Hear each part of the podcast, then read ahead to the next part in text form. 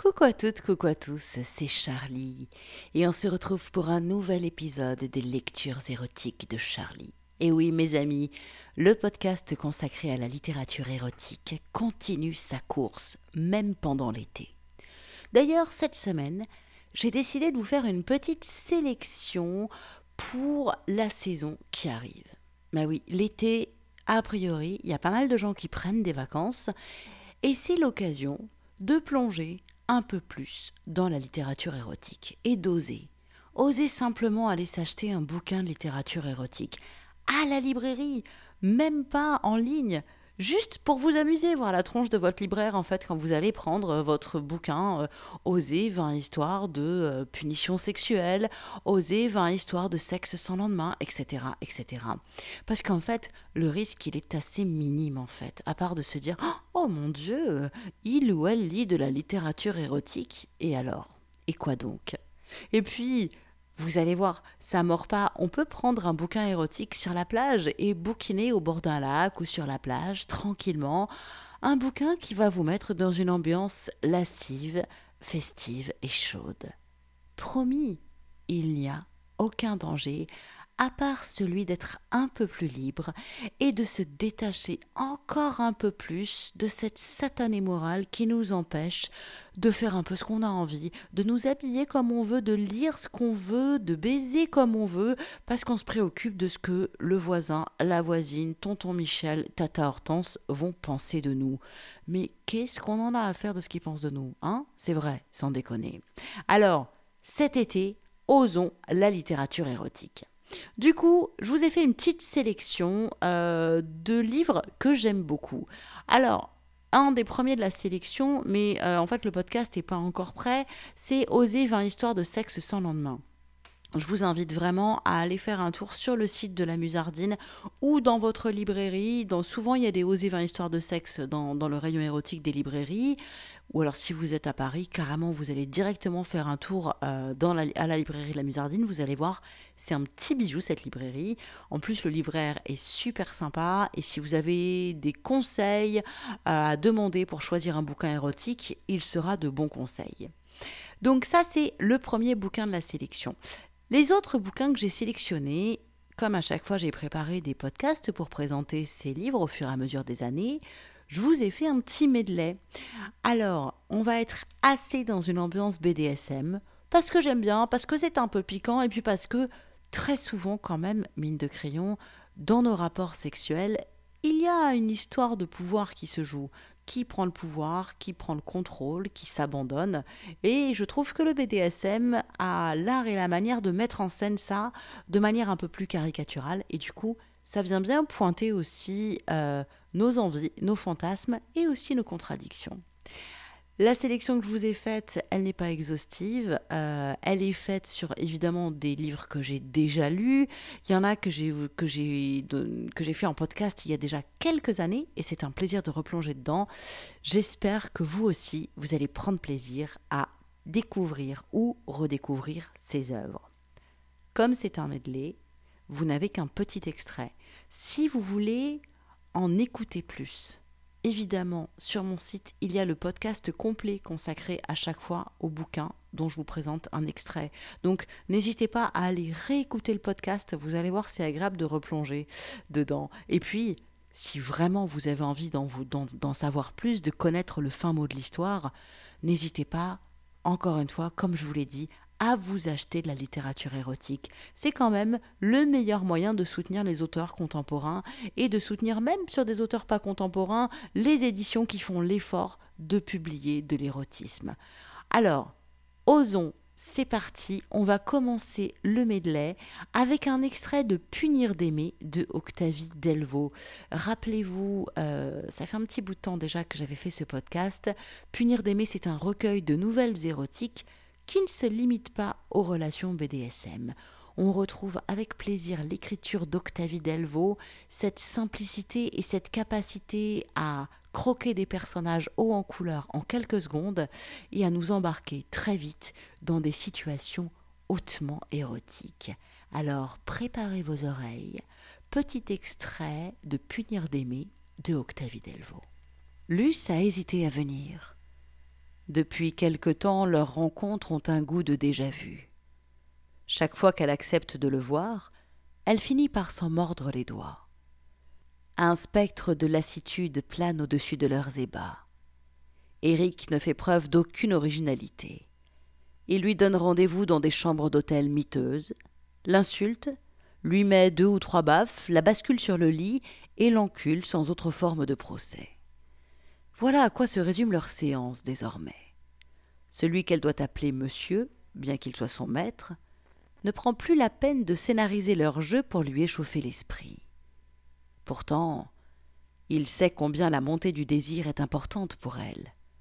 Plus qu'une stimulation intellectuelle, elle lui permet de sublimer la douleur. L'excitation annihile aussi son sens critique. Sans cela, elle voit trop clair dans son petit jeu de maître intéressé. La dernière fois, alors qu'il la limait à sec, elle en a pleuré de souffrance et de désillusion. Pourtant, au départ, il lui plaisait. Elle aimait cette flamme vicieuse qui brûlait dans son regard dès qu'il le posait sur elle, sa manière glaciale d'exiger, ses trésors de perversion, sa poigne ferme et virile, le joli diamètre de sa queue, surtout quand elle l'éprouvait dans son cul. Oui, au début elle aimait ça. Il faut dire qu'il y mettait la forme à l'époque. Mise en scène inventive, ordres audacieux, Oh ça. Il ne rechignait devant aucune excentricité pour satisfaire ses appétits de soumise. Souvent une fessée bien appliquée, une phrase bien choisie, une situation honteuse lui faisait connaître des sommets de jouissance. Luce a vécu ces instants rares où le corps devient si réceptif qu'une simple caresse prodiguée au moment opportun, un mot susurré à l'oreille, font autant sursauter que la morsure du fouet. Accro à ces sensations extrêmes, elle a tout accepté. Sa double vie, son refus obstiné de lui accorder une nuit complète. Après tout, c'est le jeu. Il est le maître et peut tout se permettre. L'ombre d'un scrupule lui a-t-elle jamais traversé l'esprit? Sa charmante soumise en est arrivée à un point de rupture. S'il ne redresse pas la barre, il la perdra. Éric l'a sans doute compris la dernière fois, lorsqu'elle a fondu en larmes, car il a tout de suite cessé de la pénétrer pour la consoler, comme un enfant cajole un ourson malmené lors d'un jeu trop violent. Le maître sait qu'il est sur la sellette. Autrement, il n'aurait pas choisi ce bar de grand hôtel comme point de rendez-vous. Et si le changement d'adresse annonçait un tournant dans leur relation? Luce ne peut tirer sa révérence sans en avoir le cœur net. Elle l'attend. Il est en retard, bien sûr. Une fois de plus, elle a cédé à la tentation de se mettre sur son trente-et-un. Éric ne prend plus la peine de lui envoyer les instructions vestimentaires dont elle raffolait. Faute d'ordre, Luce tâche de se préparer selon ses goûts. Elle a pris un bain, frotter sa peau aux gants de crin, raser ses jambes et son pubis de près. Elle n'a pas mis de parfum, comme il l'exige. Elle ne doit être qu'une ombre dans sa vie, ne pas laisser de traces. Elle a glissé son corps mince dans une robe fourreau noire, mi-longue, ouverte sur une cuisse. Elle porte une culotte blanche en tulle transparent et des barésilles à large jarretière assise non loin de l'orchestre de jazz qui reprend Blue Valentine, Luce, emportée par la sensualité de la musique, savoure son propre sex-appeal. La caresse de tulle contre son pubis imberbe l'ensorcelle. Une douce chaleur naît au creux de ses cuisses et se propage jusqu'à son ventre. Elle s'amuse de l'émotion du jeune serveur qui la mate en catimini. Elle fait mine de ne pas y prêter attention pourvu qu'Éric remarque son manège. Bercée par la complainte du saxophone, Luce se prend à espérer lorsque son maître apparaît enfin. De fortes inspirations soulèvent sa poitrine, il a couru. Une poignée de secondes lui suffit pour la repérer parmi la clientèle d'habitués. Luce suit tous ses déplacements du regard. Son cœur s'emballe à mesure qu'il approche, un sourire carnassier aux lèvres. Bonsoir, ma chère, dit-il en s'asseyant. Éric la fixe de ses yeux incandescents, où Luce voit briller cette flamme perverse, celle des premiers jours, cette étincelle de vice qui pouvait l'emmener si loin. Perturbée par leur expression de défi, elle succombe. C'est peu de dire qu'il la déshabille du regard. En vérité, son regard affirme ce qu'il attend d'elle. Son cul, sous toutes les coutures et au plus profond. Oui, il la transperce déjà d'un simple battement de paupières, et elle tombe dans ses filets, une fois de plus. Aucun espoir de retour surtout pas lorsque son sang, bouillonnant d'excitation, afflue comme ça entre ses jambes et que ses fesses frissonnent d'être entre ses mains. Déjà Luce se liquéfie du bonheur d'être sous son emprise. L'ivresse de s'en remettre à lui, point dans le Bonsoir, monsieur, qu'elle lui adresse d'une voix chevrotante, en soutenant à peine l'insistance de son regard. Satisfait, il jubile de cette première humiliation. Que penses-tu de l'endroit? demande-t-il, l'air dégagé. C'est très classe. Et la musique? J'aime beaucoup. Moi aussi. Je viens souvent ici, mais jamais en si charmante compagnie. Luce imagine qu'il se fiche complètement de toutes ces banalités. Derrière ces mots, elle déchiffre. J'espère que tu as chaud aux fesses, ma salope. Je sais que tu mouilles à l'idée que je te baisse sauvagement. Implore-moi de te rougir la croupe à coups de cravache. Mendie ma queue, hurle ton envie d'être défoncé. Son sexe s'engorge à l'évocation de toutes ces obscénités, celles qu'il lui a déjà dites, celles qu'il lui dira. Son imagination en la matière est surprenante. C'est le vice pur, non censuré, qui parle à travers lui. Y songer lui donne le tournis. Éric perçoit son trouble. Il en profite pour entamer les hostilités. Un regard de lui, et elle se tait, buvant ses paroles. Tends-moi ta main droite, paume vers le haut. Le premier ordre est toujours le plus percutant. C'est celui qui fait tout basculer. Il l'extirpe de sa somnolence, exacerbe son désir. Conquise, Luce s'exécute. Stylo en main, Éric griffonne quelques mots sur la chair. La mine la chatouille, elle sourit.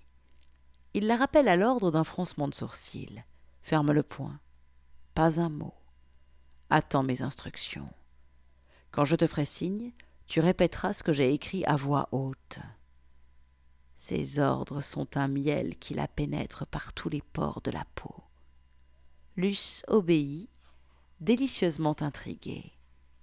Elle fixe les mains d'Éric, posées sur la table, en considère les doigts épais et nerveux qui savent si bien la contraindre. Elle rêve qu'il les referme sur sa nuque. À cette évocation, des picotements envahissent son sexe. Le serveur approche. Enfin connaisseur de whisky, Eric l'interroge longuement. Soudain, c'est le signe, un clin d'œil impérieux. Luce ouvre la paume et lit Encule-moi. Ah là là, vous avez envie d'en savoir plus, je le sais. Je vous l'ai dit, c'est un medley d'allumeuses. Je vous allume à coups de littérature érotique cette semaine. Attention, je monte encore d'un cran sur l'allumage érotique. Cette fois-ci, l'extrait que je vous propose est tiré du roman érotique de Chloé Safi qui s'appelle À fleur de chair. Je l'ai découvert au début de l'année et j'avoue que j'ai eu un gros coup de cœur pour ce roman, qui est le premier, de, je crois, de mémoire, je sais plus, de Chloé Safi, qui est un thriller érotique. C'est un thriller dans le sens, pas dans le sens où il y a un meurtre, c'est pas un polar, c'est juste que on découvre au fil des pages la relation extrêmement forte qui s'est mise en place entre Antoine et Iris. Une relation BDSM, Antoine domine Iris. Et Delphine, à travers des lettres que Iris a écrites à Antoine, découvre la teneur de leur relation et la puissance érotique qu'il y avait entre ces deux-là. on découvre à la fois, euh, on plonge vraiment dans une relation BDSM, au cœur d'une relation BDSM, et puis ce livre, à travers ça, nous parle aussi d'amour, de confiance et d'abandon. Vous savez, cette qualité qu'il est souvent très difficile d'atteindre d'abandon et de confiance absolue dans l'autre. Allez, c'est parti. Voici un petit extrait, un court extrait d'A fleur de chair de Chloé Safi et c'est publié aux éditions La Musardine. Il m'a dit arriver vers 21h30 après le travail et son entraînement d'escalade. Pour ce troisième rendez-vous, je prends confiance, essaie de couvrir les doutes par le calme. Pour ça, rien de mieux que terminer la mise en place du repas. Des choses simples et légères, pâte aux pas lourdes, tomates cerises et basilic frais, une salade fraise kiwi avec basilic et noix du Brésil hachées, un muscadet laissé au frigo. Un dernier message vers vingt heures où je lis d'être apprêté selon ma condition. J'interprète cette phrase en refermant le collier à boucles sur ma nuque. J'enfile la robe noire sage de notre première rencontre, une paire de collants et une culotte blanche en coton, toute simple. Une culotte qui peut devenir transparente à la moindre émotion. En lui ouvrant la porte, je constate qu'il a fait rafraîchir sa coupe de cheveux. Je détaille son costume cravate. J'aime le voir arriver en monsieur, J'aime qu'il m'embrasse sur chaque joue de façon si courtoise, qu'il complimente mon allure avec affabilité, feignant d'ignorer que dans quelques minutes nous serons à l'étage, dans l'enclave protégée de mon appartement, repoussant le moment où je finirai indécente et à sa merci. Cette fois-ci, j'ai pensé à baisser les stores de la véranda avant son arrivée. J'ai laissé les sacs de cordes et de jouets sur la bibliothèque de la chambre pour qu'ils soient accessibles d'une simple indication. Antoine sait que j'ai besoin de quelques minutes pour jouer mon rôle de maîtresse de maison qui veille au confort de son invité, l'invitant à entrer en hôtesse parfaite. Cela ne dure jamais bien longtemps.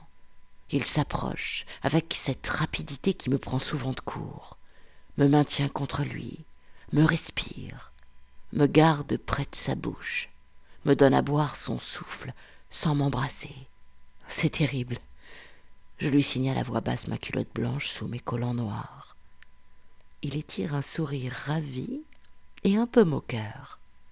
Il baisse mon collant à mi-cuisse pour admirer. Il glisse aussitôt sa main, passe son doigt dans ma fente pour aller récupérer la première sève. Il ne s'inquiète pas.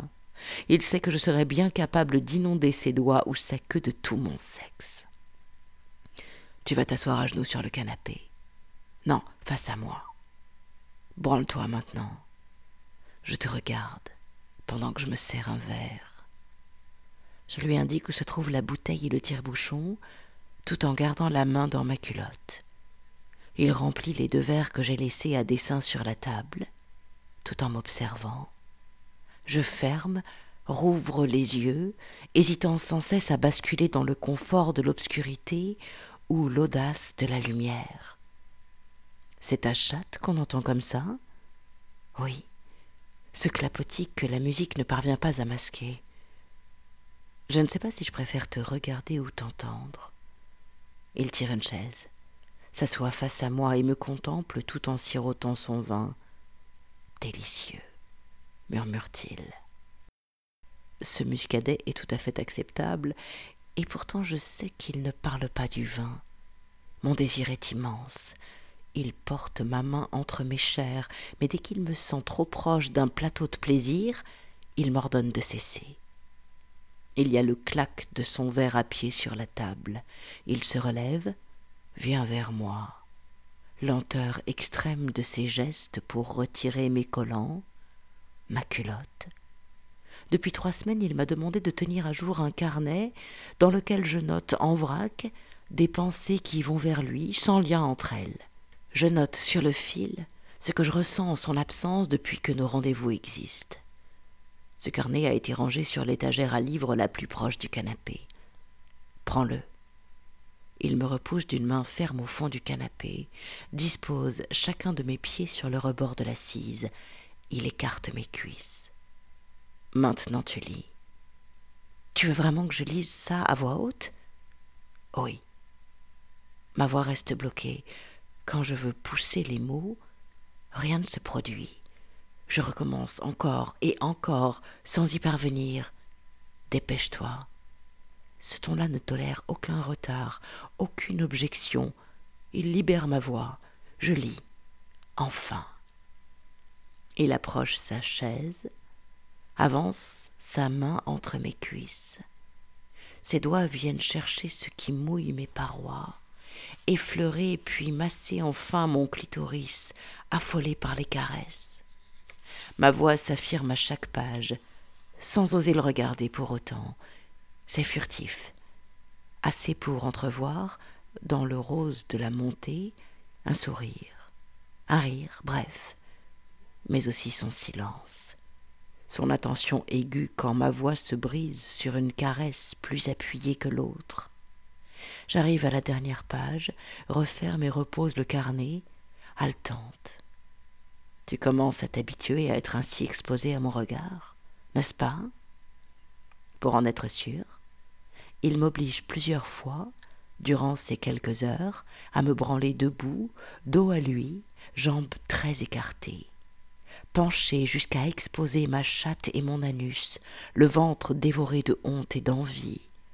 Il me pousse même à écarter mes fesses à deux mains, dans cette position qui m'oblige à serrer mon ventre pour protéger mon dos, tant je suis cambré, le haut du corps à la verticale.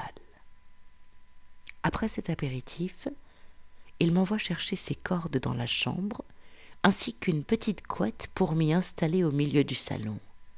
Il achève de me déshabiller et remet ma culotte. Il commence à lier le TK et serre dès la première corde. Je n'ai pas mal. Je sens combien il appose sa contrainte sur moi. Je visualise l'image si séduisante de nos deux corps, lui encore habillé, moi quasiment nu, peu à peu ligoté, les cordes qui passent et repassent, mes seins exposés, saillants, et qui paraissent soudain si gros. Il me demande si ça va, si je ne ressens pas des fourmillements dans les mains, puis il serre encore. De temps à autre, un Ouh m'échappe. Tu n'as pas l'habitude de ça. J'ai l'habitude des cordes. Je n'ai pas l'habitude des cordes méchantes. Oh, mais c'est pas de la méchanceté, là. Ce n'est que de la tendresse. Il va chercher la cravache. Il est temps de faire rougir ton cul, je crois. Alors ça donne chaud, hein? Je vous l'avais dit que ça donnait chaud. Si vous en voulez plus, je vous rappelle qu'il y a non pas un, mais deux épisodes euh, de mon podcast consacrés au roman de Chloé Safi à fleur de chair. Donc n'hésitez pas à aller les découvrir ou les redécouvrir. Et puis si vous les connaissez déjà par cœur, que diantre, offrez-vous l'excellent roman de Chloé Safi. Go sur la Musardine, leur site, ou alors directement en librairie. Et rappelez-vous que si votre libraire n'a pas le livre, ça se commande. Et pas besoin d'aller à la FNAC. Hein. Le prix des livres est fixé euh, en France, c'est le même partout. Donc pensez à faire travailler vos petits libraires indépendants, c'est important. Allez, on reprend notre découverte estivale érotique. Un livre que je vous avais lu il y a quelque temps. On est dans du bon vieux roman porno des familles, mais très moderne, puisque c'est un roman qui est publié dans la collection Les Nouveaux Interdits chez Média collection dirigée d'une main vicieuse par Christophe Siebert. La princesse des chantiers de Nicolas Stoecklin. C'est un petit délice pornographique. On explore aussi des rapports BDSM, tantôt du côté d'une femme qui est tantôt domina, tantôt soumise. Elle est euh, elle switch et euh, elle est délicieusement perverse, que ce soit dans un rôle ou dans l'autre. Attention, vous allez avoir très très chaud parce que là, vraiment, on passe dans du bon vieux roman porno des familles. Voici un extrait de La princesse des chantiers de Nicolas Stoecklin. Attention, chaleur. La princesse des chantiers de Nicolas Stoecklin. Tu vas m'offrir ta bite. Les mots crus possédaient un immense pouvoir d'excitation sur Narcia, qu'elle les entende ou les prononce. Cela se percevait dans le léger tremblement de son timbre. comment ça? Marco avait beau faire des yeux de chien battu, son sexe ne cessait de se relever, d'enfler. Approche. Plus près, voyons. Elle se redressa dans son fauteuil, jusqu'à avoir la verge aux trois quarts bandée à quelques centimètres de son vagin. La bite sentait bon le gel douche. La toison pubienne était courte. D'ailleurs, Marco semblait plutôt imberbe pour un garçon d'origine ibérique. Les mains sur la tête. Elle entendait sa propre voix dérailler sous l'effet de l'excitation, mais Narcia était venue pour ça, pour ces moments délicieusement troubles où elle pouvait exercer son autorité d'une manière parfaitement inconvenante. Le jeune homme obéit, hésitant. Écarte un peu les jambes. Plus que ça. Encore un peu. Voilà. Une chaleur incongrue se propageait dans son corps et surtout dans son esprit. Marco lui obéissait. Il devenait son petit jouet et elle comptait bien s'amuser avec. Elle souffla sur la verge, qui connut un soubresaut rigolo, le gland désormais entièrement sorti du prépuce. Bien. Je vais m'amuser un peu avec ta queue et tes couilles. Un gênement plaintif fut la réponse espérée. Le sourire de Narcia s'élargit, carnivore. Tu vas te laisser faire, et garder les mains sur la tête. Et attention, interdiction de jouir. Si tu éjacules sans mon accord, je m'en vais, et ta petite copine Alexandrine aura de mes nouvelles avant demain. Marco croisa enfin son regard, l'implorant littéralement. Euh, s'il vous plaît, mademoiselle Berger. Non. Si. Allez, tais-toi. Et concentre-toi. On va voir si tu peux résister longtemps à une femme qui a de l'expérience. Elle tendit les mains pour s'emparer de cette longue et belle queue, de ce fascinant sac de peau aussi. La verge était douce, tiède, à la fois rigide et élastique. Les bourses, elles, tenaient dans sa main gauche, lourdes et mobiles. Marco se raidissait par à coups, respirait plus fort. Il réagissait au geste de Narcia. Exactement ce qu'elle voulait. Elle le tenait en son pouvoir, d'autant qu'il semblait chatouilleux du scrotum et du périnée. Elle ne se lassait pas de le faire gigoter et déclencher de petits éclats de rire désespérés. Même après des années, jouer avec une belle queue restait fantastique, prodigieusement émoustillant, surtout avec un peu de contrainte derrière. Elle le masturba entre deux doigts, puis avec toute sa main. De temps à autre, elle accélérait le mouvement, subjuguée de voir apparaître et disparaître le gland à toute vitesse. Dans ces instants, le jeune homme paniquait vite. Doucement, mademoiselle Berger. Non, je.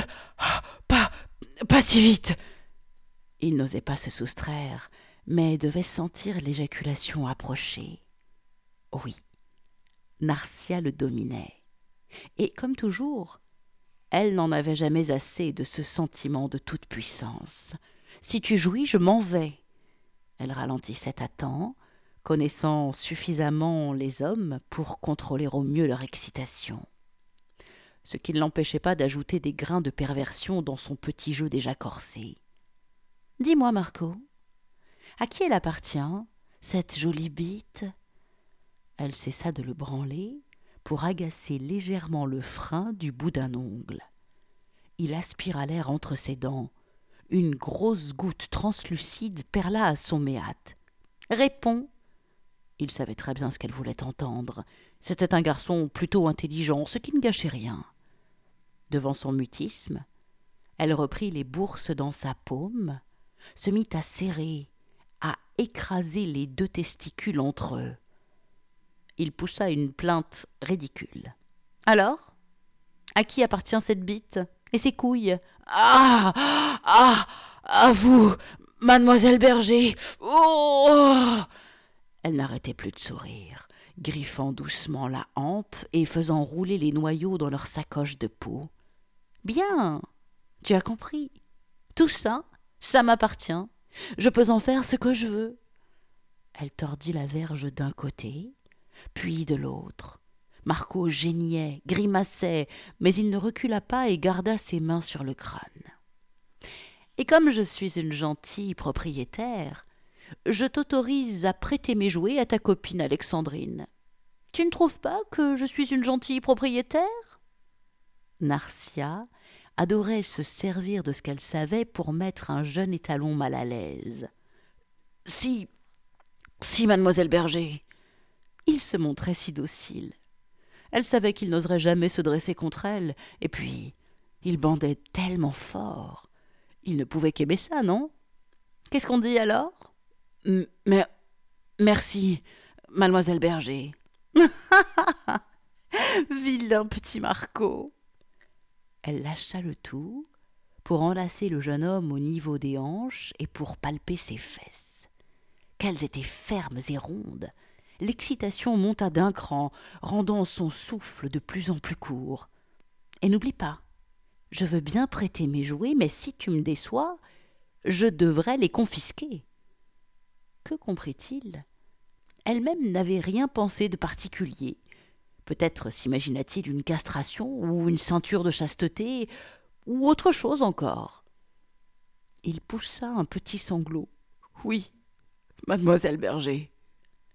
Elle lui pelota les fesses avec passion, son nez frôlant l'épaisse tige de chair qui pulsait. Cette odeur mâle, mélange de sueur, d'urine et de gel douche musqué, l'enivra totalement. Elle loucha avec envie sur le gland, prise par ses pulsions les plus sales. Je vais te sucer la bite. Il poussa un petit hoquet entre terreur et désir en guise de réponse. Narcia emboucha le sexe avec une gourmandise folle. Du bout de la langue, elle goûta les saveurs tant attendues. Un mélange à la fois légèrement salé, sucré et un rien épicé. Et ses notes acidulées de pipi la transportèrent. Assise dans le fauteuil, Obligée de se rehausser un peu, elle entama une fellation endiablée. Sa langue tournoya autour du gland. Elle aspira la hampe, la recracha, têta le bout avec avidité, grignota même la corolle pour le faire glapir à la manière d'un chiot. Tout cela sans cesser de malaxer ses merveilleuses fesses rondes et fermes. Marco se laissait faire, en jappant et gémissant, il ne débanda pourtant pas une seule fois. Au bout de quelques minutes, elle n'en put plus. Il fallait qu'elle le baise, tout de suite. Recrachant pour de bon la verge trempée de salive, elle repoussa le jeune homme et se releva d'un coup. Couche-toi, là, par terre, tout de suite. Il la regarda avec un air effaré, les yeux ronds et le visage écarlate. Il devait la penser folle. Il s'allongea avec docilité sur le dos juste entre le canapé et la table basse. Elle le surplombait, impatiente et avide de cette queue dans sa chatte. Il fallait qu'elle le baise, comme sur le chantier. C'était plus fort qu'elle. Tu vas voir mes nichons, Marco? Comme elle adorait ça, utiliser des mots crus pour se décrire. Lui ne répondit rien, certainement effrayé par ses manières d'ogresse. Elle retira à la hâte son petit top rose et dégrafa son soutien-gorge, libérant sa lourde poitrine dont les bouts pointaient dur. Puis, elle enjamba le jeune homme et fourra une main sous sa jupe courte pour dégager sa fente engluée de sécrétions tièdes. Ce fut facile. Elle ne portait qu'un string désormais détrempé. Narcia se mit à quatre pattes au-dessus de lui, peinant à respirer tant l'excitation l'oppressait. Je vais te baiser. Avec adresse, elle saisit le membre à l'aveugle et le fourra dans son vagin accueillant. La queue la pénétra, la dilata avec sensualité, la remplit, la combla, ses gros seins se balançaient au-dessus du visage de Marco, le frôlant et ajoutant encore aux sensations délicieuses. Suce-moi les nichons Il aspira immédiatement un mamelon granuleux entre ses lèvres douces et entreprit de le téter. Un peu maladroitement, mais cela ne fit qu'accroître l'excitation de Narcia, qui remua des hanches. Tu peux les toucher, ils ne vont pas te mordre. Elle voyait bien à sa manière de les sucer et de les regarder que le jeune homme était fasciné par sa poitrine. Dès qu'il commença à les caresser, en plus d'aspirer un mamelon, elle sentit qu'il accompagnait ses coups de rein. Hum, oui, c'est bon, c'est bon. Oh la tension grimpait dans son vagin trempé, les clapotis et les odeurs de baise envahissaient le petit salon. Elle allait de plus en plus vite, comblée par la longueur et l'épaisseur de cette belle queue au fond d'elle. Putain, oui Ouf Oh C'est mieux qu'avec ta copine, hein Il parut outré qu'elle ose dire une chose pareille, avant de revenir sur un nichon pour le grignoter. Narcia haletait, emportée par les sensations exquises qui fleurissaient dans son vagin et ses seins. Elle parvenait à faire frotter son clitoris sur la courte toison pubienne, ajoutant encore à son plaisir ah, hum, Ne t'inquiète pas, on lui dira rien. Hum, tant que tu restes, mon petit jouet, obéissant. Hum, ah, oh la verge faisait comme un piston incroyable. La corolle du gland frottait les muqueuses hypersensibles, l'amenant au bord de l'orgasme. Oh Vas-y Vas-y, lâche-toi, Marco Et elle se pencha, l'obligeant à délaisser son téton dressé pour l'embrasser à pleine bouche. Leurs langues bataillèrent. Il lui agrippa les fesses et les malaxa comme elle avait fait avec lui la jouissance explosa en elle, déclenchant des bulles de couleur dans son esprit, provoquant des frissons de bonheur, encore incrémentés par les pulsations de la verge qui éjaculait en elle. Et pour conclure cette sélection de romans érotiques pour l'été, voici un extrait de Sex in America de Marilyn J. Lewis. J'avais lu ce livre en 2017 et j'avais eu un méga coup de cœur pour ce, livre qui est composé de deux nouvelles qui sont excellemment bien écrites, avec des scènes extrêmement intenses et érotiques. Et en plus, ce que j'avais adoré dans ce bouquin, c'est qu'on découvre un petit peu l'histoire euh, du début du XXe aux États-Unis. Euh, on est on, est dans euh, l'histoire des petites gens qui vous parlent de la grande histoire on se retrouve euh, au moment des gangsters, années 50 aux États-Unis. Euh, l'autre nouvelle, on est avec une pute asiatique et un marin. Bref, c'est vraiment une pépite, quoi. C'est chronique sociale des États-Unis et des bas-fonds des États-Unis on est euh, première moitié du XXe siècle. Vraiment, si vous l'avez pas lu, si vous n'avez pas écouté le podcast complet, je vous conseille d'une part d'écouter le podcast complet et d'autre part de vous offrir ce bouquin. Vraiment, c'est une perle et d'érotisme et de littérature, les deux à la fois. Et ça, quand on tombe dessus, ben vraiment, faut pas s'en priver. Alors, qui publie ça? Eh ben, c'est encore la Musardine. C'est rigolo, je m'aperçois que ma sélection est totalement disponible chez la Musardine. Bah, c'est pas pour rien que c'est une des plus grosses boîtes d'édition euh, qui fait de l'érotisme. Et il y a quand même une certaine qualité, hein, euh, c'est indéniable. Allez, c'est parti. Voici donc un extrait de Sex in America, une vraie petite pépite érotique. Et c'est écrit par Marilyn J. Lewis. Régalez-vous. Premier extrait de la première nouvelle, qui s'appelle donc Neptune Avenue. Neptune Avenue, à Holly, Coney Island, 1955. Bien calé contre le dossier de la chaise de bois, Nat sent le tissu de son caleçon et de son pantalon se tendre autour de ses cuisses. D'accord, c'est une belle érection, mais il n'est pas certain d'en apprécier pleinement la sensation. Jusqu'à maintenant, il n'a jamais fait ça avec elle que dans le noir, chaque fois qu'il s'est senti excité après avoir descendu quelques bières. Il se rend compte à quel point il préfère ça dans le noir. Dans la journée, il fait trop chaud dans sa chambre à elle, ça sent le renfermer. Il voit les choses trop distinctement. Le noir de sa peau d'abord. Il se sent exposé, son érection paraît monstrueuse dans sa main. Sa main est tellement petite, s'étonne-t-il comme s'il s'agissait d'une découverte. Cette pensée l'agite. Les doigts blancs, se démarquant nettement sur sa peau noire lorsqu'il tente d'encercler son membre, la font paraître encore plus menue, fragile, comme pour l'avertir qu'il doit redoubler d'attention afin de ne pas la blesser. Pourtant il ne peut ignorer le désir impérieux qui l'anime, qui menace de lui faire perdre tout contrôle, une peau blanche touchant la sienne.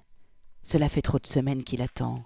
Il a envie maintenant d'écraser sa petite main, de la forcer à serrer son sexe plus fort, mais il n'ose pas. Pourquoi le fait-elle avec moi? se demande-t-il. Elle est tellement sublime. Tandis que le délire monte en lui, il ferme les yeux et décide enfin qu'elle est chinoise. Voilà, c'est ça, se dit-il, sentant monter la sensation fulgurante de ses couilles vers l'extrémité de son sexe. Elle est chinoise. Nat ouvre les yeux. Elle cesse de caresser son membre, mais après avoir craché dans la paume de sa main, reprend vite son mouvement de va-et-vient. Ou bien polynésienne, pourquoi pas? Non, après tout, que ferait une polynésienne à Coney Island?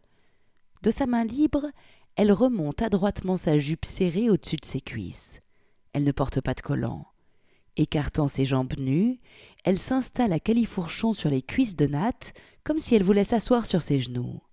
Pourtant, elle s'abaisse un peu, de façon à effleurer du creux soyeux de sa culotte le gland turgescent de Nat. Manipulant toujours savamment son sexe dressé, elle incline son visage vers le sien. Tu as envie de me l'enfoncer? demande-t-elle. Elle a l'accent de Brooklyn, décide Nat, c'est tout ce que je peux dire. Ça ne te coûtera pas cher, Nat. Tu sais que je t'aime bien. Tu veux toucher mon minou brûlant Seigneur, Nat n'aime pas que l'on parle fric. Il a horreur qu'on le lui rappelle. Il se demande si sa belle érection ne va pas s'envoler. Pas, pas maintenant, parvient-il à articuler. Gratuit alors. Ça tirait comme ça, chérie? Tirer un coup gratis, offre-t-elle. Nat sait qu'il ne pourra plus éjaculer après cela. Elle est trop bavarde. Il faut que je retourne au boulot, marmonne-t-il. La pause est finie. Elle rit, incrédule. tu me laisses en plan? Mais comment vas-tu rentrer un tel monstre dans ton pantalon?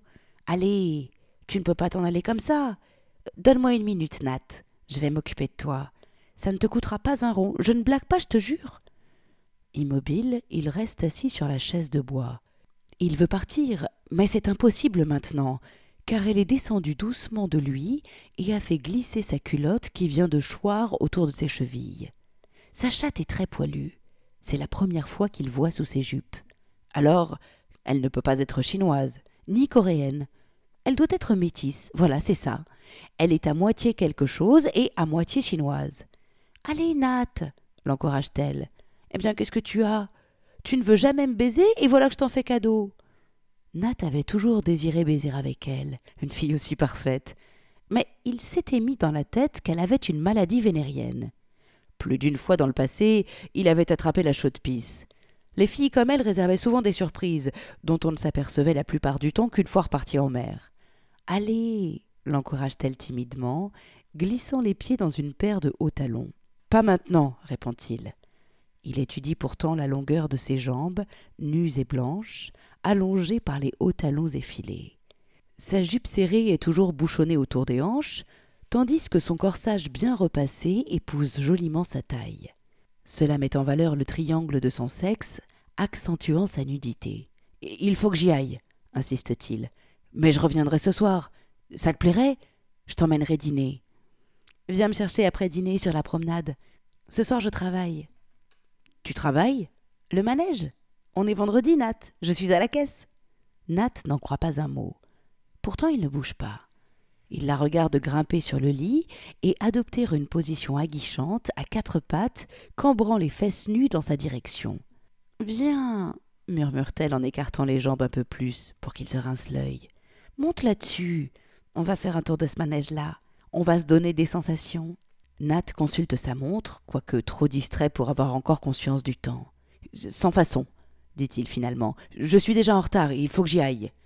Il se lève de la chaise, remonte son pantalon. Avant d'extraire son portefeuille et de prendre congé, il caresse de la main le cul tendu de la fille. La peau de ses fesses est comme du velours. Nat se demande si elle travaille vraiment beaucoup. Il n'est plus temps de se raconter des histoires. Il bande comme un cerf, il a envie d'elle.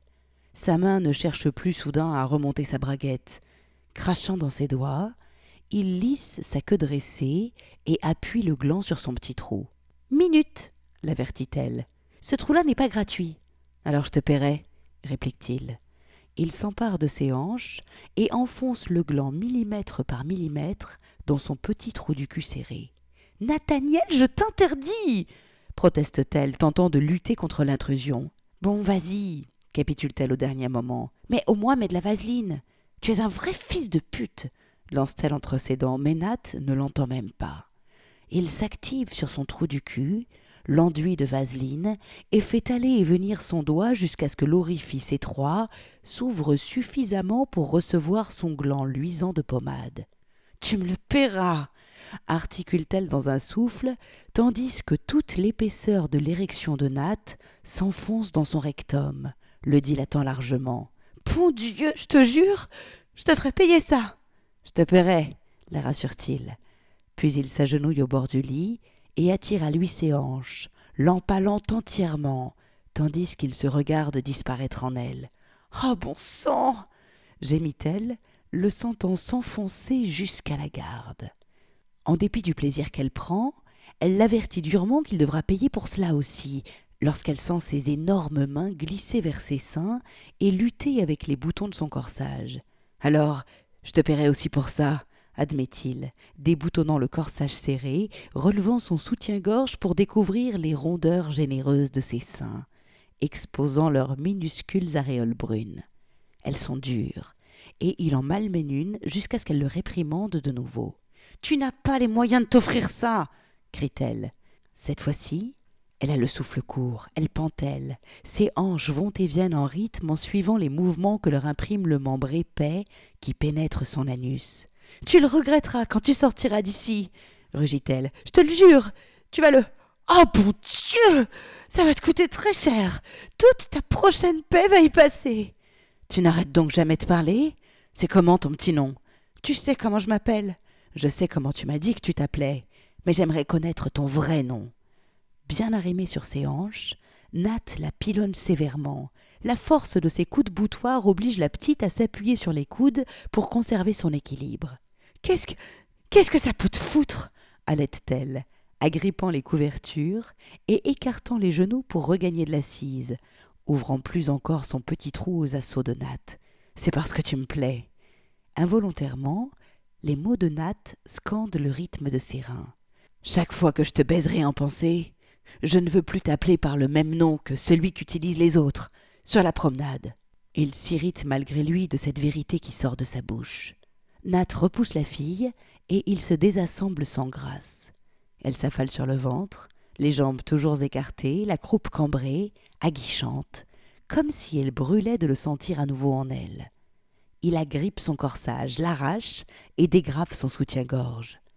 Il veut observer son dos pour chercher la trace que les autres, ceux qui l'ont précédé, auraient pu laisser. Il ne décèle pourtant aucune marque suspecte.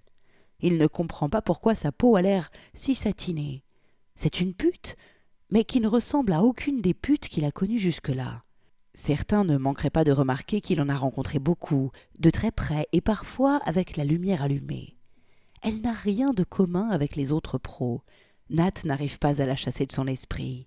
Il pense à elle depuis des jours et des nuits, rêvant d'investir chaque creux de son corps fragile, de son énorme sexe douloureusement turgescent, jusqu'à ce qu'elle tombe d'épuisement.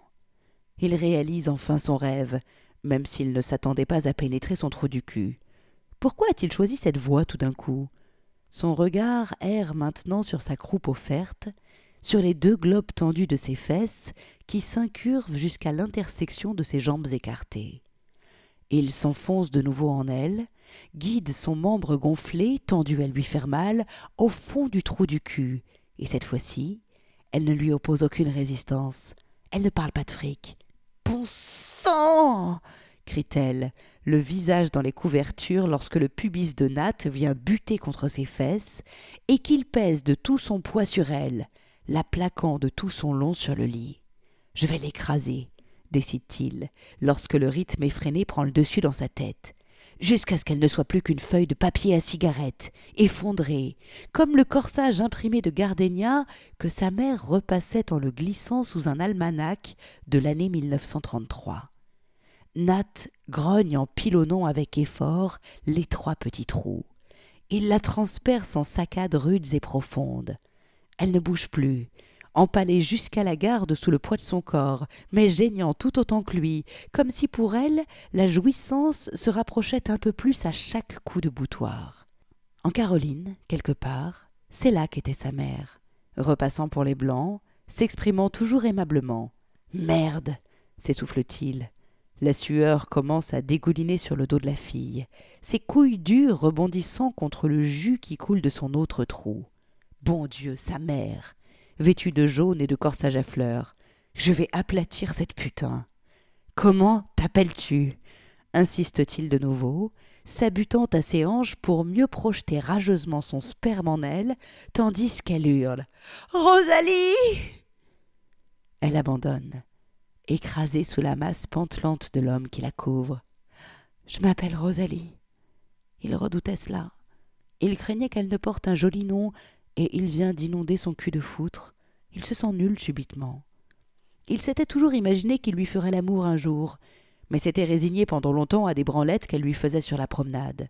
Ça lui coûtait trois fois rien, mais surtout, il avait plaisir à la retrouver chaque fois.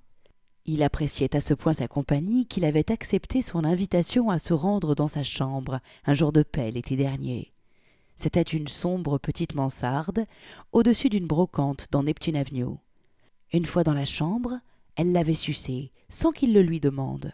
La branlette habituelle lui aurait suffi, mais elle avait voulu lui faire une pipe à deux reprises. Par deux fois, il avait déchargé dans sa gorge, sa grosse queue enfoncée à demi seulement dans sa bouche minuscule, tandis qu'elle était agenouillée à ses pieds. Il l'avait payé un bon prix ce soir-là, mais sans rechigner. Le temps qu'il avait passé avec elle lui avait semblé bon. Pendant qu'elle se refaisait une beauté, il l'avait même attendue avant de la raccompagner jusqu'à la promenade. Il lui avait payé à dîner, et à partir de ce moment-là, elle s'était montrée attentionnée avec lui. Chaque fois que son bateau faisait escale, elle voulait lui offrir des tours gratuits, mais il n'avait jamais accepté. En retour, il l'invitait à dîner, mais c'était elle qui refusait. Les petites branlettes à dessous continuaient, et l'équilibre du pouvoir était ainsi tacitement maintenu entre eux. Voilà, ça c'est le début de cette, de cette nouvelle qui s'appelle donc Neptune Avenue, Neptune Avenue.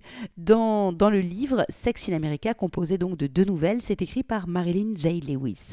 C'est une longue nouvelle, hein, là vous avez juste le début, et franchement, oh, mais lisez-la, c'est juste trop trop bon. Alors, alors, on va enchaîner avec un extrait de la deuxième nouvelle qui s'appelle La fille de Gianni. La fille de Gianni, tout autre univers, ça se passe en 1927 et on est dans un milieu de gangster absolu. Vous êtes prête? Vous êtes prêts Alors c'est parti, deuxième extrait. La fille de Gianni, à Michel. Comme Polly l'aidait à prendre place à l'arrière de la somptueuse automobile, Victoria inclina légèrement la tête. Elle ne remarqua pas combien ses doigts étaient crispés sur le bord de sa robe lorsqu'elle la souleva, dévoilant sa cheville. Elle n'était consciente que de son agitation intérieure, de sa difficulté à respirer normalement. Qu'est-ce que tu dois dire à Joey, Victoria? Polly l'éprouvait, tandis qu'elle s'installait à côté de lui sur le siège arrière. Le chauffeur referma adroitement la portière de la voiture. Victoria le regarda effectuer le tour du capot de la Pierce Arrow d'un pas résolu avant de s'asseoir au volant. Victoria, je te cause insista sèchement Polly, tirant sur une mèche de ses cheveux châtains qu'elle venait de faire couper au carré. Aïe, Polly, je t'en prie Je t'ai entendu Alors, réponds-moi Arrête de reluquer ce type Victoria tourna la tête et regarda Polly. Elle se blottit dans le col montant de son manteau de fourrure, le serra autour de son cou comme si c'était la preuve que les journées de vache maigre étaient derrière elle. Je vais lui dire oui, Joey, si tant est que je lui dise quelque chose, répliqua Victoria d'une voix machinale. C'est bien, approuva Polly, tout en serrant rapidement la cuisse de Victoria. En sortant du garage illuminé, la voiture et ses passagers furent enveloppés par la nuit obscure. Le manteau ne sort pas de cette bagnole, Victoria. Tu es au courant, j'espère annonça froidement Polly. Je n'étais pas au courant, Polly. Je veux emmener mon manteau, larmoya-t-elle. Pourquoi est-ce que je ne peux pas l'emporter avec moi? Parce que je ne veux pas que Joey s'imagine que je te gâte, ce que je fais d'ailleurs. Le manteau reste dans la voiture, Victoria. Tu, vas me laisser sortir sans manteau? Il fait froid là-bas, Polly. Ce n'est pas cette robe qui va me tenir chaud. Bon Dieu, Victoria Il ne s'agit pas de faire des kilomètres. Tu vas marcher quoi Deux mètres? Tu sors de la voiture, tu t'avances jusqu'à la porte. Niki te fait entrer. Tu parles d'un exploit. Je me sens plus en sécurité avec mon manteau, Polly. Je veux le garder, dit-elle avec une moue. Il est à moi. Polly plissa les yeux. Non, Victoria. En fait, ce manteau m'appartient. C'est moi qui l'ai payé. Je te permets de le porter. En fait, j'aimerais que tu me rendes ce manteau. Tout de suite. Enlève-le, Victoria. Obstinée, Victoria refusa de quitter son manteau. Elle fixait délibérément l'horizon, au-delà de la vitre épaisse qui les séparait du chauffeur, suivant le pinceau des phares qui illuminaient les bords de la route serpentant dans le paysage. Elle sentait le regard impatient de Polly, ressentait également sa frustration qui se transformait lentement en colère. Elle fit de son mieux pour maintenir le regard fixé sur la route, comme si le reste ne comptait plus, mais le silence de Polly la mettait mal à l'aise. Elle cligna des yeux nerveusement. D'accord, Victoria, lâcha finalement Polly d'une voix tranquille, ayant dompté sa colère. Qu'est-ce que tu caches sous ce manteau Mais rien répliqua Victoria, docile de nouveau, s'enfonçant imperceptiblement dans le moelleux siège en cuir, se mordant la lèvre sans même s'en rendre compte. Ouvre-le, exigea Polly. Je te jure, menaça-t-il, lorsqu'il constata que Victoria ne bougeait pas, je te jure que je vais te frapper. Vaincue, Victoria leva les yeux vers lui. L'autre robe était trop légère. Qu'est-ce que tu t'es mis sur le dos s'exclama-t-il soudain. Il se pencha vers son côté et alluma une petite lampe au-dessus de la tête de Victoria. Il écarta ensuite ses bras et ouvrit le manteau de fourrure.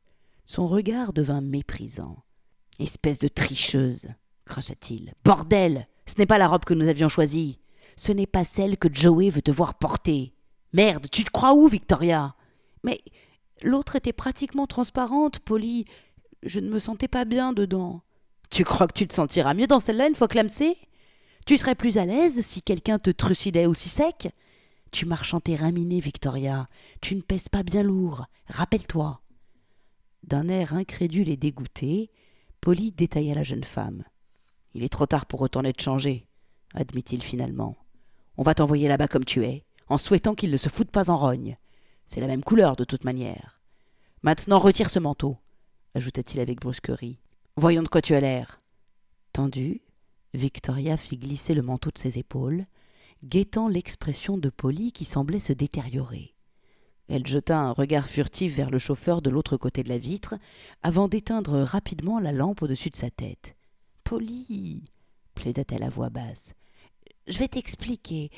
Euh, voilà comment je vois les choses. Non explosa Polly. C'est moi qui vais te dire comment je les vois, Victoria. Ordonne donc au chauffeur de s'arrêter ici tout de suite. Merde, là, sur ce pont de manière à éviter du travail à Joey. Tu n'auras plus qu'à sauter dans cette foutue rivière. Victoria s'enfonça un peu plus dans le creux du siège. Polly, arrête de m'engueuler, laisse-moi t'expliquer. Pas question, la coupa-t-il d'un ton irrité. Pas besoin d'explication. Parle dans ce truc, Victoria, et ordonne au chauffeur d'arrêter cette foutue bagnole ici, parce que tu vas te jeter dans cette foutue rivière. Polly, je t'en prie, arrête insista-t-il au bord de la panique. Ne me parle pas comme ça. Laisse-moi t'expliquer.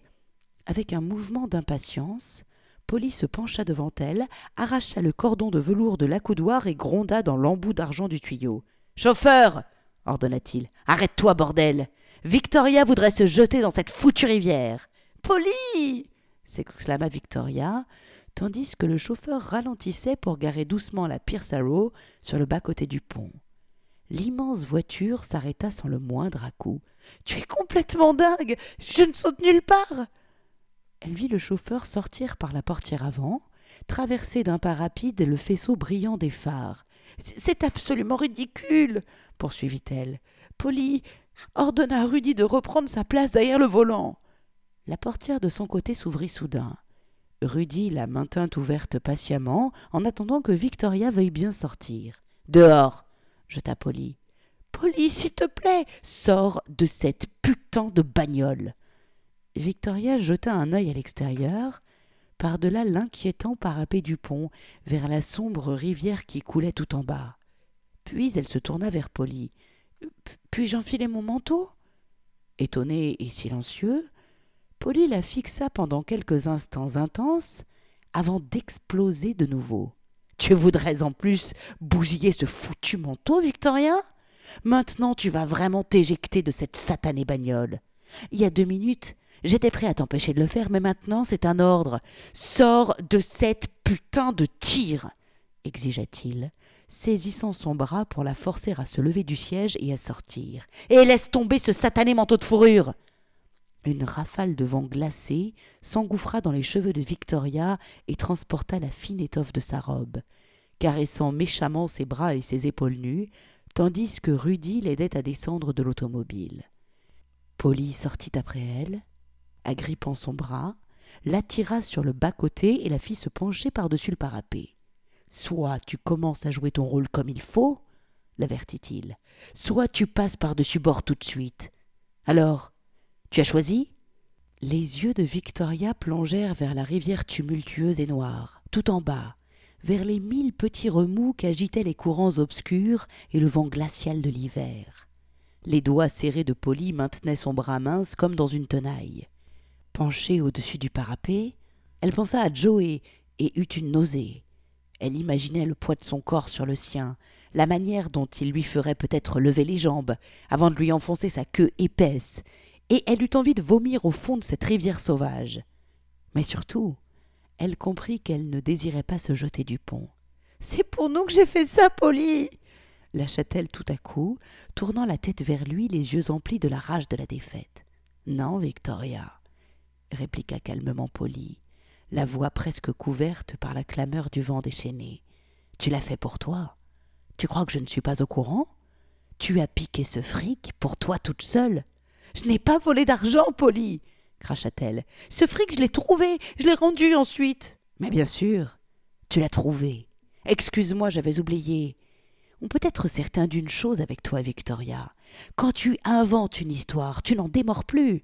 Euh, ce serait un trait de caractère admirable si tu n'étais pas autant paralysée par la trouille, si tu n'étais pas une voleuse doublée d'une tricheuse et d'une menteuse pour compléter le tableau, sans parler de ton entêtement. Polly arracha Victoria du parapet. Alors, explique-moi pourquoi tu m'aimes, Polly, si je suis aussi horrible. Pourquoi t'es-tu entiché de moi? Tu tiens vraiment à ce que je te dise pourquoi je t'aime, Victoria? Parce que je suis un connard? Voilà pourquoi. Je suis un connard parce que je ne suis pas capable de te résister. Je suis un être pathétique, une loque devant toi, Victoria. Je meurs d'envie d'entendre ta jolie bouche m'asséner des mensonges. Je fais même pitié à mes domestiques. Je suis un connard fini dès que tu es là. Polly fit signe à son chauffeur. Approche, Rudy. C'est la vérité ou non? La vérité à quel sujet, monsieur? S'enquit Rudy, s'avançant vers Polly et Victoria sur le pont. Dis à Victoria que je suis une loque dès qu'elle est là. Dis-lui que je te fais pitié. Allez à vous, Rudy. C'est absolument vrai, monsieur, affirma le chauffeur d'un ton glacial. Tu vois bien, constata Polly avec dérision, levant les bras au ciel. Même mon chauffeur trouve que je suis un pitoyable connard. Polly, je t'en prie, plaida Victoria à mi-voix, frissonnant dans le vent glacé. Tu as dû en connaître des femmes têtues, pas vrai, Rudy? continua Polly sur sa lancée. Manifestement, monsieur. Eh bien, dis-moi franchement, Rudy, as-tu jamais rencontré une femme plus entêtée que celle-ci? En dépit de l'obscurité, Rudy étudia Victoria d'un air absorbé. Euh, franchement, non, monsieur, prononça-t-il. Jamais encore. Ça suffit, pour l'amour de Dieu Polly, arrête Victoria lança un regard furibond à Rudy, puis se retourna vers Polly, résignée. D'accord, lâcha-t-elle en soupirant. Qu'attends-tu de moi? Sans écouter Victoria, Polly poursuivit. Rudy, veux-tu aider Victoria à quitter cette robe? Je veux m'assurer de ce qu'elle porte dessous. Non, Polly, il fait froid, je ne veux pas Essaie de ne pas la laisser traîner sur ce pont immonde de crasse. Il faut qu'elle porte cette robe pour Joey. Ce n'est déjà pas celle à laquelle il s'attend. Rudy se plaça derrière Victoria, entreprit de défaire les boutons recouverts de satin de haut en bas de la robe, mais elle s'écarta avec brusquerie, protestant d'une voix indignée. Polly Dis-lui d'arrêter tout de suite Polly s'empara des bras de Victoria, les retenant prisonniers d'un poignet ferme. Toi rugit-il, ferme-la Rudy enlève cette foutue robe que Victoria s'est mise sur le dos. Je veux voir ce qu'elle porte en dessous. Rudy reprit son déboutonnage dans le dos de Victoria. Celle-ci se tenait droite, immobilisée par la poigne vigoureuse de Polly, bouillonnante de rage. La sensation des doigts de Rudy descendant vers le bas de son dos la faisait grincer des dents. Polly relâcha son emprise dès que Rudy fut prêt à faire glisser les bretelles de la robe par-dessus les épaules de Victoria. Une fois qu'elle eut fait un pas pour s'extraire de la robe, Victoria se mit à frissonner violemment dans la bise glacée. En silence, Polly l'examina attentivement. Il se tourna ensuite vers Rudy, qui avait posé délicatement la robe de Victoria sur son bras replié. Rudy, Victoria a-t-elle l'air d'être nue, selon toi? Manifestement pas, monsieur. Qu'est-ce que c'est que ce truc-là, Victoria? La menaça Polly d'un air sarcastique. Victoria refusait de lui répondre. Elle avait les bras croisés sur la poitrine pour se protéger du froid. Une nouvelle fois, Polly se tourna vers Rudy. Que porte-t-elle encore, Rudy? D'après toi, qu'est-ce que c'est? On dirait une combinaison, monsieur. C'est bien ce que je me disais, aussi. Elle est censée être à poil sous cette robe, enfin, sous la véritable robe, car elle en a choisi une autre toute neuve, et pourtant il s'avère qu'elle a enfilé une combinaison. Oh la ferme, Polly Je vais l'enlever, d'accord? Laisse-moi retourner jusqu'à la voiture, il fait trop froid ici. Je voudrais que tu songes à une chose, Victoria, expliqua patiemment Polly, pendant que Rudy t'aidera à te débarrasser de cette encombrante combinaison. C'est au nombre d'occasions qui t'ont été offertes, tant que tu étais assise dans cette foutue voiture, pour éviter d'en descendre. Pense-y, pendant que Rudy te donne un coup de main, Victoria. Je n'ai pas besoin qu'on m'aide, riposta-t-elle abruptement. Je peux la retirer toute seule. Donne-lui un bon coup de main, Rudy. Je vais tenir sa robe. Polly débarrassa Rudy du vêtement, fit un pas vers le parapet et s'y accouda, observant tranquillement la scène. Rudy luttait avec Victoria pour se saisir de la combinaison. Je peux faire ça toute seule, merde hurla celle-ci. Rudy s'était malgré tout assuré une prise solide sur l'encolure du vêtement, et en tirant des deux mains, il parvint à déchirer le devant du haut en bas. Oh merde Polly, regarde ce qu'il a fait Regarde-moi ça C'est de la soie pure, imbécile siffla-t-elle à l'intention de Rudy. Cent pour cent pure soie Une pauvre chinoise au fin fond de Shanghai a probablement passé la moitié de sa vie à fabriquer ce vêtement à la main. Et toi? Tu le détruis en trois secondes? Je ne le crois pas. Rudy, impassible sous les cris de Victoria, continua à déchirer des bandes de tissu jusqu'à ce que le vêtement ouvert pende de chaque côté d'elle, soutenu uniquement par de fines bretelles aux épaules, exposant ses seins à la morsure du vent d'hiver. Incontrôlable, les lambeaux de la combinaison s'envolaient autour d'elle tandis qu'elle tentait de les rassembler autour de sa poitrine pour se protéger. Polly, je suis glacée s'écria-t-elle d'un ton pitoyable.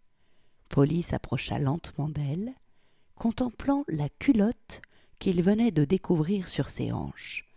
Instinctivement, Victoria tenta de reculer. Attends, Polly il l'attira vers lui, la plaqua, avant de faire glisser les fines bretelles de la combinaison déchirée de ses épaules. Je t'en prie, Pauline, non Il s'arrêta lorsque la combinaison atteignit le creux des bras de Victoria. Tout à coup, il entortilla le tissu serré dans son dos, tirant violemment sur ses coudes vers les omoplates. Ce mouvement fit saillir ses seins vers l'avant. Elle semblait les lui offrir, comme elle le faisait parfois lorsqu'ils étaient seuls à la maison et qu'il lui promettait des cadeaux. Les yeux de Victoria lui lancèrent des flèches dans le noir, tandis que Polly la collait à lui, plaquant sa poitrine nue contre les boutons glacés de son manteau de cachemire. Ne me dis pas, Victoria. Laisse-moi deviner, lâcha-t-il d'un ton sarcastique. La culotte est également en soie, n'est-ce pas? Tu pensais certainement que nous allions à un défilé de mode ou quelque chose comme ça? Comme si Joey allait prendre ne serait-ce qu'une foutue minute pour admirer ta putain de lingerie fine en provenance de Chine avant de te renverser la tête en bas sur un accoudoir de fauteuil pour te la mettre dans le cul C'est ce que tu pensais, Victoria, non? Polly donna un coup sec sur le tissu serré de la combinaison qui emprisonnait les coudes de Victoria. Polly, je t'en supplie cria-t-elle, la tête enfouie dans son manteau. Merde, tu vas me briser les os Pourquoi faut-il toujours que tu essaies de me baiser, Victoria? Pourquoi ne pouvais-tu pas faire simplement ce que Joey t'avait demandé? Tu finis toujours par me faire passer pour un con. Il t'a dit de porter l'autre robe, rien en dessous. Tu n'avais à te soucier que de cela. Porter une robe et une paire de hauts talons. Mais non, c'était au-dessus de tes forces, n'est-ce pas, Victoria? Ça aurait été trop simple. Tu ne comprends pas qu'il te permet de te tirer du guépier dans lequel tu es allé te fourrer? Tu t'imagines qu'il ignore que cet argent que tu as trouvé, dirons-nous, n'a toujours pas été récupéré? Tu crois que tout le monde est aussi connard que moi dit Victoria. Polly, j'ai rendu le fric balbutia-t-elle désespérée. La, la totalité Tu as rendu tout le fric demanda-t-il, le regard dubitatif. C'est marrant. J'ai entendu une autre histoire. Mais ce n'est pas le problème du moment, Victoria. Pour l'instant, il faut que nous te livrions à Joey. Nous devons tâcher de suivre ne serait-ce qu'un minimum de conditions. Faire comme si nous parlions la même langue qu'eux, n'est-ce pas, Rudy? Viens enlever sa culotte à Victoria. Mais prends des gants. Bon Dieu, une pauvre chinoise de Shanghai a peut-être passé la moitié de sa foutue existence à la confectionner à la main. Crois-moi, Victoria, ajouta-t-il en la fustigeant du regard, tirant une nouvelle fois violemment sur le tissu qui enserrait ses bras. Il vaudrait mieux que tu ne portes rien d'autre là-dessous. Eh bien voilà, c'est la fin de mon medley, euh, de cette sélection de romans érotiques pour l'été. Je vous rappelle que si chacun de ces extraits vous a donné envie d'en entendre plus, à chaque fois vous avez un voire deux podcasts consacrés à l'œuvre que je vous présente qui, est disponible sur mon site. Hein. Donc vous allez sur mon site charlie-liveshow.com ou charlie-tantra.fr, les deux adresses, ça marche. Et euh, dans la barre de recherche, vous tapez le titre du livre euh, que vous voulez écouter en podcast.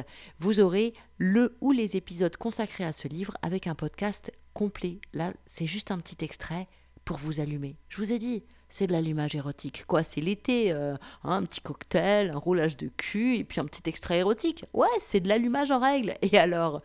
Et puis si vous avez vraiment envie d'avoir très chaud, pensez à vous offrir un bouquin érotique. Vraiment, osez. On apprend énormément dans la littérature érotique sur soi, sur ses fantasmes, mais aussi sur l'humain en général et sur le fonctionnement humain. La littérature érotique, c'est de la littérature avant tout. Sauf que le sujet, c'est l'humain et sa sexualité. Sans déconner, quoi de plus intéressant hmm? Rendez-vous sur mon site charlie-tantra.fr, charlie-liveshow.com au choix. Dans l'article qui présente ce medley, euh, le podcast du jour, vous avez le lien vers chacun des podcasts consacrés au livre. Vous avez aussi les liens pour vous offrir chacun des livres que je présente. Et vous avez aussi le lien vers mon Patreon, patreon.com slash charlie-liveshow si vous voulez y aller directement. Parce que si vous aimez euh, les lectures érotiques de Charlie, si vous aimez ce podcast consacré à la littérature érotique et que vous avez envie de me soutenir et de me dire merci, bah, la meilleure manière de le faire, c'est de laisser une pièce dans mon gros chapeau virtuel qui est Patreon. Et ouais, je pourrais vous faire une lecture là comme ça de vive voix, bah je le passerai le chapeau à la fin. Et bah là, ma manière de passer le chapeau, c'est de vous laisser mon Patreon. Donc, si les lectures vous plaisent, si elles vous émoustillent, si elles vous ouvrent de nouveaux horizons érotiques, pensez à laisser une petite pièce. À votre bon cœur, monsieur, dame, vous connaissez la formule, hein et puis, bah écoutez, vous pouvez reprendre une activité normale. Hein. Moi, je vous retrouve très vite pour de nouveaux podcasts consacrés à la littérature érotique, car oui, les lectures érotiques de Charlie, ça continue même pendant l'été. Je suis une dingue. Voilà, voilà. Très bon début de mois de juillet, très bon début d'été. Prenez soin de vous et à très vite pour de nouvelles aventures érotiques. Ciao, ciao, ciao.